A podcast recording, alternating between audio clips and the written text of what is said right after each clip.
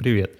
Это передача «Мнемозина». В ней я буду рассказывать о происхождении истории слов, терминов, названий в русском языке и их связи с другими языками, а еще просто об интересных фактах и совпадениях.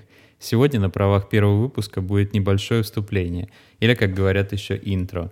Интро — это слово вполне себе латинское. Интродуцир в испанском языке, например, означает «представить», то есть поставить перед, или ввести, созвучно русскому слову «введение». В литературе распространенный термин на эту тему – пролог, от греческого прологос, то есть перед словом. Буквальный перевод в русском языке – это предисловие.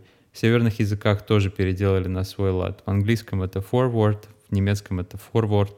В современных романских языках более популярна другая этимология, от латинского префацио, то есть говоренный перед – этот вариант тоже переварил английский язык в слове preface. Еще более экзотичное слово с тем же значением, которое тоже есть в русском языке, это преамбула.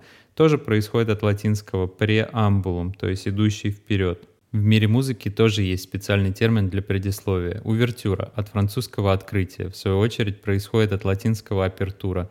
Интересно, что в фототехнике и оптике в русском языке апертура имеет совсем другое, более прикладное значение – действующее отверстие оптического прибора. Но это уже совсем другой разговор. Итак, это была наша короткая увертюра. До следующего выпуска. С вами из Осло был я, Александр Шершов. Пока.